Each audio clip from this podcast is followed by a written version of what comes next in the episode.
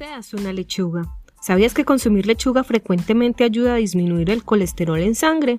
Esto se debe a que sus hojas verdes reducen la acumulación de placa en las arterias y disminuyen los niveles de presión arterial. Sin embargo, a pesar de sus cualidades, no son competentes como los adultos voluntarios que necesita nuestra organización. Las competencias se desarrollan en indicadores que señalan los comportamientos observables del adulto y permiten su evaluación. Para ser competente, debes volver un hábito cada uno de estos comportamientos, revisar continuamente tu evaluación 360 y establecer las estrategias que te permitan llegar a ello. Sea un adulto voluntario competente. Para más tips, síguenos en Spotify y Google Podcasts. Ah, y no seas una lechuga.